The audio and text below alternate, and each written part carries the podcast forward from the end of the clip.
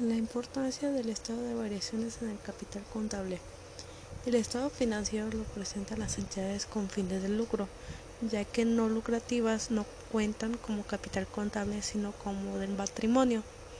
El NIT A5 que hemos mencionado en el capítulo 2 se encuentra los definidos de los estados financieros básicos y por las partes que lo integran.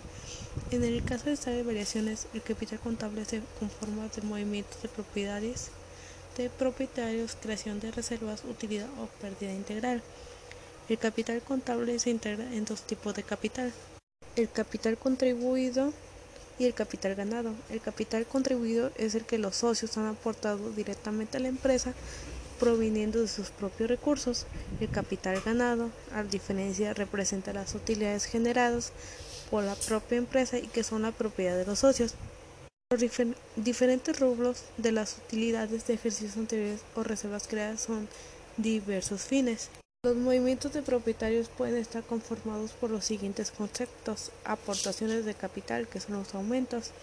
Reembolso de capital, que son las disminuciones decretos de dividendos, que son las disminuciones, capitalización de partidas de capital contribuido, que son los trapasos que no modifican el capital contable, también la capitalización de utilidades o pérdidas integrales, que son los traspasos que no se modifican al capital.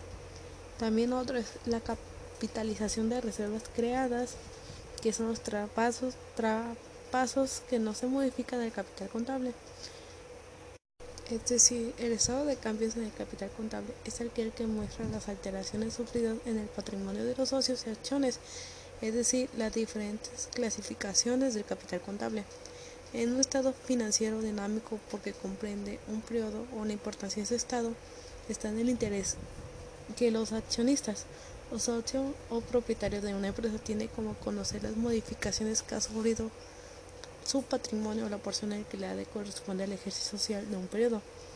En este caso financiero tiene secretaciones que hacen las utilidades para fines generales o específicos, como son traspasos, reservas de capital y las cantidades que encuentra a disposiciones de las utilidades para ser repartidas en forma de dividendos o aplicadas a fines generales o específicos. Finalmente se tiende como capital contable aquel que es la diferencia que existe en el capital activo y en el pasivo.